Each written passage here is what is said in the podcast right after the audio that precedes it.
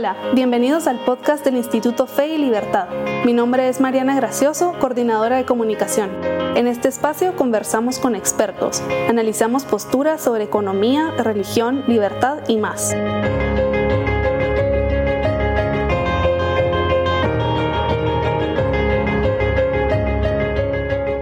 Welcome to this podcast produced by Instituto Fe y Libertad.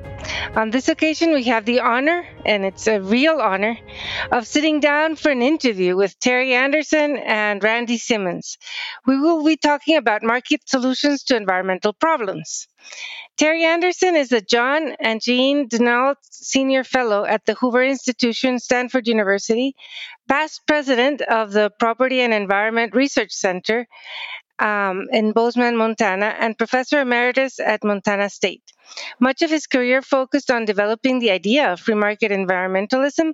The title of his co authored book, which is now in its third edition, outlining how markets and property rights can solve environmental problems. More recently, he has focused his research and writing about how the ideas defining a free society apply to Native American economies. Of his 40 books, four have laid the foundation for his project on renewing indigenous economies. The most recent of these books is Unlocking the Wealth of Indian Nations, and his most recent ed- edited book is Adapt and Be Adept Market Response to Climate Change. He lives in Montana with his wife Monica, where he enjoys where they both enjoy fishing, hunting, horseback riding, and skiing in Big Sky Country. Um, Randy Simmons is professor of political economy in the Department of Economics and Finance at Utah State University. His books include the award winning Beyond Politics The Roots of Government Failure, which I used as a textbook for many, many years. Um, also, uh, Aquanomics, Water Markets and the Environment, and Nature uh, Unbound Bureaucracy versus the Environment, which was co authored by Ryan Yonk and Ken Sim, and which won the 2017 Independent Publisher Books Award Gold Medal. Randy writes on a broad range of topics. His work in the last decade has included extending the analysis of classic economics um, discovering the place of property rights in Western novels, and placing the work of a Nobel Prize winner into a discussion of moral philosophy. In addition, he studied uh, business ethics, the effects of different voting systems, democracy and referenda, city planning commissions, Western water policy, and the 1970s U.S. environmental laws. Dr. Simmons received his PhD in political science from the University of Oregon in 1980. He was previously head of the Department of Political Science at Utah State University, where he was honored by the College of Humanities, Arts, and Social Sciences as Researcher of the Year. Also, at Utah State University, he was director of the Institute of Political Economy. He makes his home in Providence, Utah, where he served six years on the city council and a term as mayor. While serving in city government, he was a member of the board of directors of the Utah League of Cities and Towns and recently completed a term as chairman of the Utah Governor's Privatization Board. So, thank you both for being with us today. Um, I would like to start the interview by by asking Terry first. Um, your book, Free Market Environmentalism, is really now a, a, classic. It's really hard to believe it was first published in 1991, and it was great, groundbreaking for me and for many people around the world. I I really had a paradigm change when I read it. Um, so, how has the environmental movement changed since you published the book, and what what impact has free market environmentalism had on the way people at large treat ecological problems? Thank you very much, and uh, I'm I'm glad that it had some influence on you, though you were probably moving in that direction, if I'm not not uh, correct. Uh, let me start with the, the first publication and say that we were not totally well received. You may have liked it, but not all did. And one law professor who reviewed the book uh, in the re- review said free market environmentalism is an oxymoron. and the authors are the moron part. So oh, that no. that really cuts. Uh, but I think it captures the the idea that somehow you could put markets and the environment together uh, was was oxymoronic. It was absurd that anyone would think that the two would come together. They were pounding at one another head on. Uh, what's interesting, though, is that is the the sea change that's occurred since 1991, and I'd like to take some credit for it, but I think there are lots of, of reasons there's been a sea change. That sea change is that many more people uh, buy into the idea that markets have a role to play in improving environmental quality. And I think I think that's come about not because people necessarily, especially non-academics, not because they've read read the book that Don Leal and I wrote, and not because they went to some library and pulled out Adam Smith and said, "Aha, I now see the world through a new lens." I think it's because people uh, have increasingly seen that there are ways that work to achieve the goals they want. In fact, the major one of the major environmental groups in the United States, the Environmental Defense Fund, uh, once had a, a, an unwritten rule that if there was a problem, they would file a lawsuit. Uh, today, their banner says "finding ways that work," and I think mm. it's it's finding ways that markets work that convince people convinces people to to look at a different paradigm. And the work that I've done, that we did at PERC, that Randy's been involved in, the work that's really had an influence, I think, is work that shows the the, the kinds of results that can come about. So I think there's much more receptive receptivity to free market environmentalism. Uh, and again, I'd like to think it's because of academic work, but I think it's because of just the practical on the ground results. But let me finally add, as an academic, I must, I think that the research is a crucial part of, of the underpinning for this. It won't do to just say, I love markets, let's do free market environmentalism. You have to do the kind of research that's in Randy's books, that's in my books, that, mm-hmm. that many, many other people have done to, to lay a foundation for finding the ways that work. Thanks, Terry. Yeah, Randy, um, there there are many environmental concerns that have pushed our society towards uh, a movement uh, to reduce waste, to be very mindful about consuming resources, and uh, there's still there continue to be a lot of demands for government to uh, promote laws and protect the environment.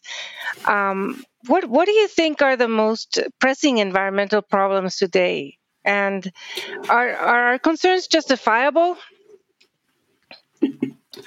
Uh, well, that leads. I think our biggest environmental problem is that people are afraid that the in, that we're getting worse environmentally, when in fact we're getting better. Uh, we're getting so much better than we used to be, but people don't believe it, and so they hmm. keep demanding, uh, making crazy demands about we need to do this, we need to do that. And instead of thinking the way that Terry and Don did in free market environmentalism, uh, I don't know if Terry, if you have this line in the book, but I remember you saying it that uh, sustainable farming is one that makes a profit. and that that's your measure of that's a measure of sustainability. Does it make a profit? Uh, there's this funny little group that I I don't know how I discovered them called the uh, uh, the Livestock Conservancy. And these are a bunch of kind of crazy people in the sense that they're trying to save all kinds of heritage breeds of cattle and horses and uh, and pigs and chickens and they're they have this underlying motto if it pays it stays so they're trying to figure out ways for these heritage breeds to pay their way because they think it's important to our future to have that kind of genetic diversity now i think that's a far more valuable way to approach uh, protecting genetic diversity than simply passing a law saying that we have to. Uh, and if I think because we've used government so much and because the 1970s laws were so widely encompassing. Uh, this, I think, the second biggest problem we have is that people have stopped being, or people aren't creative because they think government's doing it all. Terry, in, in, in free market environmentalism, you explain how economists and policy analysts have approached natural resource and environmental policy with the presumption that markets are responsible for resource misallocation and environmental degradation, and that political processes can correct these problems. This is what Randy was actually saying. What what is the flaw in this way of thinking, and how can free market environmentalism change that paradigm? This question follows very nicely on what Randy was just saying. This mm-hmm. notion that the government can fix it, and we have we have all of these laws that have been passed uh, in the United States: the Clean Water Act, the Clean Air Act, the Endangered Species Act, and the list just goes on and on. And people think passing the act fixes the problem, which is what Randy was saying.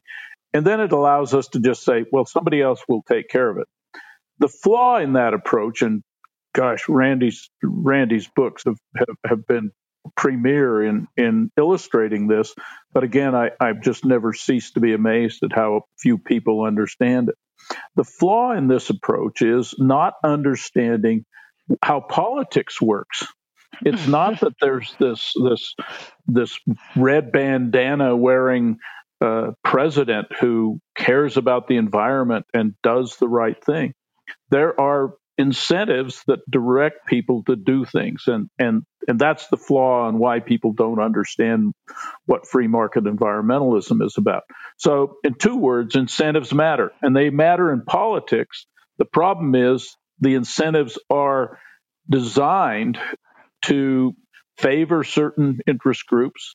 They're designed to redistribute wealth. They're designed uh, in a way that really pits people against one another mm-hmm. rather than with one another. Free market environmentalism is about property rights incentives, as Randy says. If it pays, it stays. It's the free market environmentalism is about positive incentives for people to do good for the environment. And I think once, for me, back in graduate school, when I started to see the world that way, is when I started saying, wow, maybe government doesn't fix everything and maybe we need to rely more on the positive incentives of markets, especially free markets for the environment.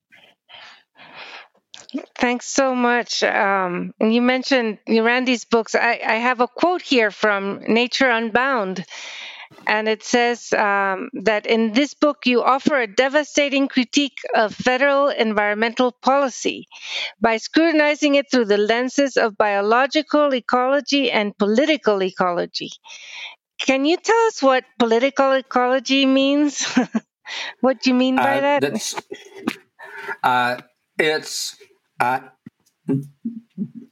ecological claims that are driven by politics as opposed to uh, to what the biology actually says. So there are there are many researchers who do really good sound uh, research that's based on sound biological principles.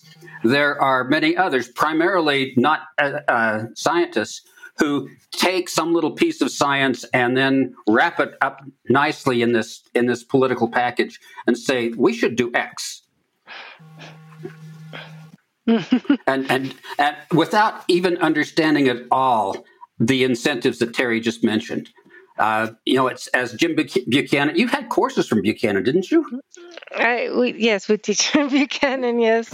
Um, uh, Buchanan talked about politics without romance, and yes. that's kind of that's the kind of analysis we've tried to do. Is say, look, there are these huge political problems, and one of those problems is that it put, people against each other instead of having them try and figure out ways of working together.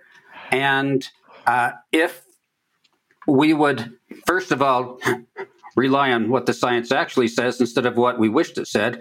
And secondly, if we would stop assuming that government is uh, works sort of seamlessly. The, the big COVID relief package, the $1.9 trillion mm-hmm. relief package that just passed Congress, I think 9% of that has to do with COVID.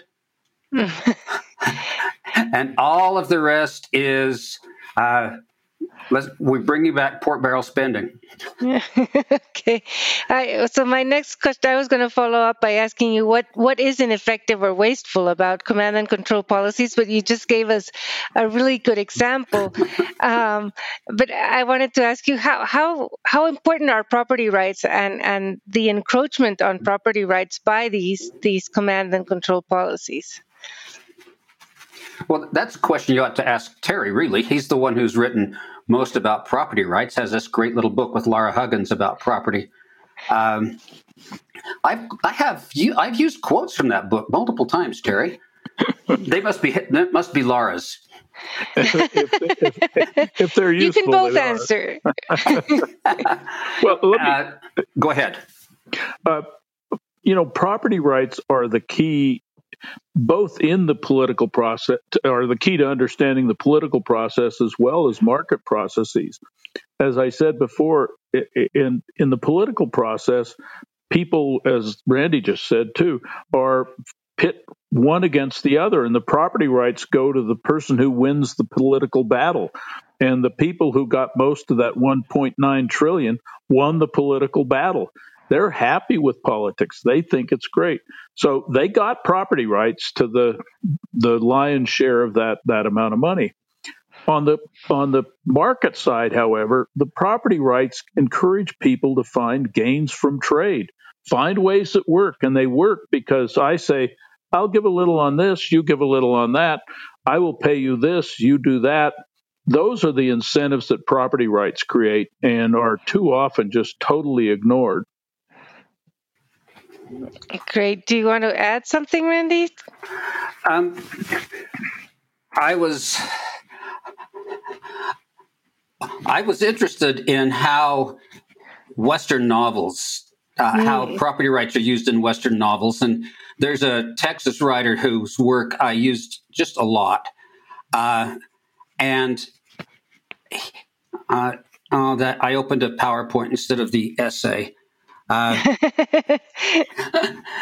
uh, so I opened the wrong thing here because uh, I was going to read you the you know the first paragraph, but it uh, it's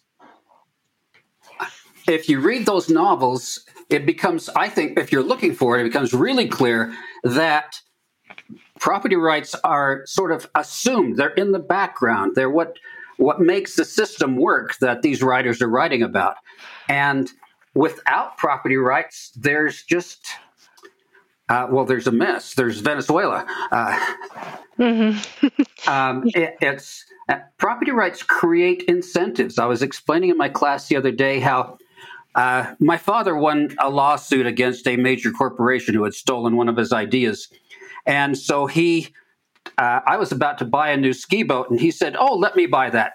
And so I went and bought the most expensive boat I could find because I was spending spending his money. and then the boat was uh, to be used by all members of the family. It lived at my house, but it got used by everybody.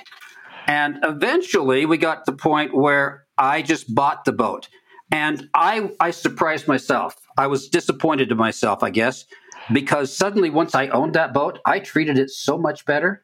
Mm-hmm. I made sure it was cleaner and polished.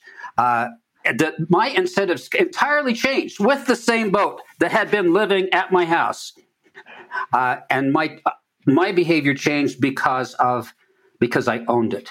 And I think that's that is just sort of fundamental. And when we when we start taking people's property rights and in the name of the environment, uh, we're going exactly the wrong way. Instead of finding ways for to work with landowners, often our laws find ways to irritate landowners, and so they the landowners' response is to not do anything that's going to benefit whatever environmental issue we're trying to ad- address. Thank you so much. Um, and also, you've both worked on water rights, um, and uh, water is actually a very, very big concern here in Guatemala. We've had multiple attempts to uh, decree a water law that would uh, convert all water rights into state uh, rights. And um, many people are so afraid that we're going to run out of water or that it we're going to pollute all water sources. And so the debate in Guatemala is, um, I think, very skewed in the direction of, of complete government control of the resource. Uh, what can you tell us? What have you learned, both of you, from your writings uh, about water and the, the, pricing of water and and how um, we can most effectively conserve it. Maybe we can start with Terry. Well, I remember my first trip to Guatemala when uh, I remember talking about this water issue and the efforts to uh, turn all water over to the state and making the argument that it's not a good idea. Uh, the fact you're still fighting maybe says I didn't win. Uh, unfortunately, what's going on with regard to water in Guatemala is is not much different than around the world. Uh, in most places, uh, the government takes the upper hand and says, "We own the water; it belongs to us." But back to the American West, where the United States has very secure water rights, the water rights belong to individual farmers and ranchers, uh, and they are tradable. And when when markets work, these people get very innovative. They don't just use the water to to produce more of the crop they want to produce. Uh, if they think there's a better way to use it, they find it. And if an environmental group comes and says, we would rather you leave the water in the in the stream for fish. Uh, a farmer says, "Well, what are you willing to pay?" And I, I once talked to a farmer and raised some of these ideas and was talking about prices that people were offering for environmental uses. And he was very opposed to the notion at first, but after I talked for a while, he stopped and he said, Tell me those prices again. And he mm-hmm. was wondering, you know, hmm, maybe I should think about whether I can get more selling or leasing my water. So, uh, two things that are important here. One, back to Randy's point, when people own water, they find very innov- innovative ways to conserve it. They find very innovative ways to uh, supply it and very innovative ways to keep it clean. When the public owns it, we're back to politics. The water gets allocated on the basis of who has the most clout in the political process be that environmental, be that industrial, be that municipal. Uh, but it gets allocated that way, and there's there's it's neither efficient nor fair. And and then the final point I'd make is even if government is going to do it, prices could play a much greater role. And when they do, the same point, people start to say, maybe I will turn off that faucet rather than let it leak. Maybe I will not water my grass as much. So prices in markets in water are the most uh, uh, uh, is one of the places where we can make the most progress, both in terms of how how much water we have and how much we use, but also in terms of its quality. Great. No, I'm I'm not as old as Terry, but by what three three years, four? yeah. Um, so one of my earliest memories about water was when I would have been about five years old. So that would have been 1955, and we went to visit my grandparents, and my mom wanted me to take a bath that evening, so she I was running the water and she came running in and said, Turn that, turn off the faucet, turn off the faucet. I said, Why? Because I only had like two inches. And she said, Well, they have to pay for their water here. and it was uh, that was my earliest uh, introduction to how people respond to prices uh, as, oppo- uh, as opposed to something that they don't have that, you know that they get for free and and people do that all the time. When our good friend Del Gardner did his did a study in uh, uh, Wellsville, Utah, looking at outdoor uses of culinary water, there were no meters, and people would run their, put their hose out in their garden and just let it run all day long, and uh, they installed meters, and the behavior changed entirely, just completely, uh, because prices we're operating. Uh, so, I mean, the trick is to figure out getting the prices right, but at least charging something is better than, uh, generally better than just giving it away. Great, thank you, um, Randy. Uh, you, have talked also and written about endangered and threatened species, and you mentioned that it's not simply a biological problem but also a social problem. Um, can you tell us how um, we can best take care of of endangered species? You already uh, anticipated some of this with your example about cattle, but uh, I think it's uh, important for people, especially uh, wildlife. You know, people assume that that we are going to have a lot of uh, species be extinct uh, soon. Um, the there have been extinctions, uh, and it's it is something to worry about. Uh, and but if we are going to worry about it, then let's figure out ways to change the incentives. In the United States, uh, I don't know. I don't remember Terry. What is the number? Like ninety percent of endangered species occur on private land, and if uh, if that's the case, then what we're the, the the social problem is well, how do we deal with private landowners so that they act in the public uh, the public interest if protecting species is in the public interest? And so to do that, you've got to uh, find ways to reward them as opposed to punish them. Uh, the and one way is just well, here's an example of a private group. In the the Midwest in the United States, they're out in the prairies. There are these what are called prairie potholes, and they are just depressions basically that uh, fill with water in the spring, and it lasts till about midsummer, and by then it's all gone. Uh, it's a but ducks nest there, and uh, so Delta waterfowl is a group primarily composed of hunters, I believe, and they uh, offer rewards to farmers not for just staying away, but uh, based on the number of ducks that actually grow up and fly away. I don't know how they do the counting, but it's based on actual production of something that might be endangered, as opposed to saying, "Oh, you can't touch that."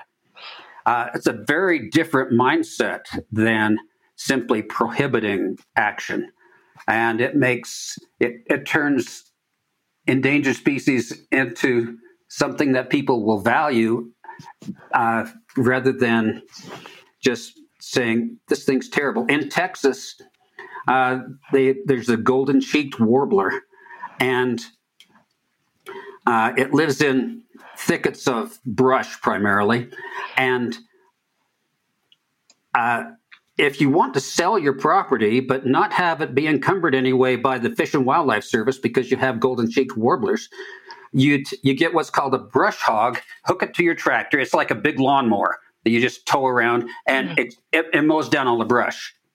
And then once the brush is all gone, you can go to the Fish and Wildlife Service and get what's called a bird letter. and the bird letter says there are no birds on this property. So you, you used to, I don't know about now, but uh, I, I have seen the pictures, these great big billboards that say uh, X number of acres for sale, uh, bird letter available. Okay. uh, so it's they don't didn't need to destroy all that habitat, but in order to sell it and get the highest price, they did. It's a perverse incentive. if, it is. Can I add a quick point? And that is, of course, Randy used the word production, and I think that word needs more emphasis in many environmental uh, debates. It's not as though habitat just exists out of nowhere. Maybe it did before human beings walked the earth, but today it doesn't. It exists where people live, and, and it depends on how we manage. And so uh, when I taught a course in, in the Graduate School of Business at Stanford on this subject, I emphasized to the students think about what it takes to produce habitat. for those warblers, for those ducks. You name a species, and the question is, what do they need? Do they need more water? Do they need more land? Do they need more of this bush or that bush? And thought of in that way is it, then it becomes very clear how you take a market where we always think about how how do you produce a, a car in this mm-hmm. way. Well, let's think about how we produce habitat, and it it really helps, I think, focus environmental thinking. Great, thank you. Um, I'm going to ask you about uh, the media, and um, there's a, a thing called the Media and Climate Change Observatory that sort of checks how much media covers environmental issues. And it says that uh, across 100 newspaper sources, coverage was up 73% in 2019 compared to 2018. There's also a measurement on radio, coverage was up 74%. US television coverage increased by 138%. This is in terms of coverage of of uh, environmental issues, and so uh, the amount of attention that are given that is given uh, by journalists to uh, media to to um, environmental concerns is important. And so i wanted to ask you how can we teach market free market environmentalism to journalists? Because it's if, if they are disinterested and if they're covering these issues so much. We need to, to teach them free market environmentalism. Do you want to start? Well, if Terry? I can start, I, I, Randy and I have both been involved in conferences with journalists, uh, uh, and and the one thing that I I remember taking away after a couple of years of these conferences was that teaching them didn't work. Uh, maybe because some of the people weren't good teachers, but it doesn't work because they aren't interested in, if you will, the theory of markets and how they work. And so I'm back to where I started this whole discussion, and that is finding ways that work and illustrating with stories. And I think the success we had with journalists in that program came from the kinds of stories Randy was just telling about about mm-hmm. ducks and and uh, uh, and they they're looking for stories. Mm-hmm. They don't need a talking head to draw some graphs on a on a whiteboard and or now in a Zoom chat. Uh, what they want is a story they can tell and a person they can tell uh, uh, feature in it. So if mm-hmm. they can find a person who says, I went out and saved duck habitat and I did it this way, and they can show quacking ducks and and farmers who are shaking hands with with environmentalists, they have a news story. And so I think it, it, it largely requires uh, those stories we're up against I we the free market environmentalists are up against a battle here because uh, there are lots of people out there on the other side telling horror stories, and that I think that's what we have to combat. And, and good news good news stories often aren't liked nearly as much as bad news stories, and because we have great good news stories to tell that we we need to. I mean, thinking about uh, media outreach is maybe the next big step uh, because we really aren't haven't been good at telling those stories. You know effective teaching is simply storytelling. And i think effective media relations is also storytelling. And it's just the tricks to tell the stories well. Uh, i mean terry's the work he's currently doing now with uh, uh, indigenous peoples is going to generate some really great stories if you find somebody to tell them to.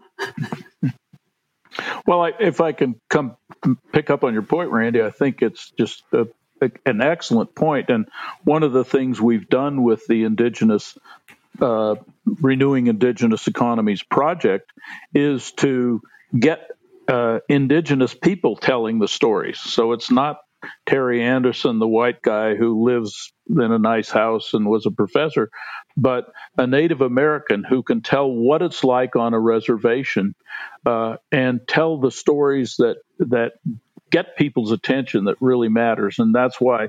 Again, I come back with the environmental case, and I think you're right, Andy. Randy, uh, telling these uh, these horror stories is a lot easier than telling the good news stories. But by telling the good news stories well, I think we can win. Okay, one last question. We're almost there, um, but I think we that that last answer was wonderful. Um, that this uh, you, you've told us how we can teach journalists. I agree with you about telling stories. And so um, this other question has to deal with uh, millennials and centennials. I think they've been indoctrinated in a way by school uh, textbooks. They they have very a, a, a very apocalyptical vision of the environment and and human the effect of human beings on the environment. And how how can we go about changing their their way of thinking? Yeah, can... well let me just uh, put out a, a plug for a hoover institution program that's really good for just this reason. It's if if people go to hoover.org, H O O V E R dot org, and then go to policy ed, uh, they'll find a whole series of videos. I've been involved in several on the environment. What's so great about these is it's not just the talking head. It's not just me. They animate many of these with they're, they're kind of Lego figures. So they're figures mm. that that the people you're talking about recognize instantly, uh, and they're they're cute. They move around. It's an incredible animation. But you watch these, and you watch these Lego figures going and, and bargaining with a, a farmer. And so there's a little little Lego figure farmer and a Lego figure environmentalist. And and and and these capture attention of of the very group you're talking about once again, I think uh, we need to to think about how we get our message across. And uh, a couple of old guys like Randy and Terry are not a way to convince millennials and centennials. Uh, we and and uh, you know, I think I think animation. I think uh, there's just so much that can be done with the media that I'm just lost at but when experts take a crack at it and combine the ideas and the stories, they can do a great job. So, Hoover.org Policy Ed. They are they are really good videos that uh, I've used. I use Russ Roberts videos in classes. They're just they're just really really good and thoughtful. Uh, that, that that's a great suggestion, Terry. The the world has changed so much since we started teaching that uh, if you look at all the social media platforms that are available, uh, I think whoever is going to be pushing these ideas into the future will be effective if they're using all of those platforms and figuring out ways to capture attention. And, uh, you know, we had students for uh, either like 50 minutes or an hour and 15 minutes, and they're they're trapped in the room with us, and so we don't feel like we have to capture their attention in the first two first two minutes. but uh, with media, you do, and uh, short clips are just so so powerful. Um, I have here. Here's one that I wish I could get uh, made into a, a video like what Terry's talking about. The uh, coming out of the Uinta Mountains in Utah, there's this. Uh, the, the, it's called the Bear River, and every spring, the uh, irrigation water owners would drive a caterpillar up the bed of the of the Bear River. It was wasn't very deep there, and they'd get to this point, and they would drop the blade and push up a dam uh, a gravel dam. It is called a push up dam. They just push it up and divert the entire stream off into their irrigation canals, which they had a right to do. They had a right to that water. And uh, then for the next 50 miles downstream, there were these little side streams coming in, but not enough water to support fish until you got 50 miles downstream. So Trout Unlimited uh, spent three years working with ranchers and others uh, working with the state water engineers to try and get permission to change the diversion point. They got the diversion point moved way downstream and built new canals to get around to the farmers around these the mountains that were there. And uh, the fish are better off because now there's there's water all the way to the headwaters. Uh, the all, the all of the aquatic species that rely on that water are better off, and the farmers are actually better off. It was uh, now it took some money from Coca Cola and I don't know who all else, but for them to raise the money to do that. But uh, I was standing at the side of the push-up dam with the attorney for Trout Unlimited. And I said, So is this an example of free market environmentalism? He said, I have no idea what that is. I just know this is environmentalism that works. That's a great example. Well, I can't tell you how much I have enjoyed talking to you both and, and seeing you both. Um, thank you very, very much for participating in this transmission. Uh, Instituto Fe y Libertad is an independent research center whose mission is to further human flourishing by promoting individual liberty and Judeo Christian principles. And you can find more information about the Institute and our work at our website www.feylibertad.org. And we also invite you to visit our social media programs. Thank you so much for joining us and keep a lookout for our next week's transmission. Thank you. Thank you. See you, Terry. Good to see you.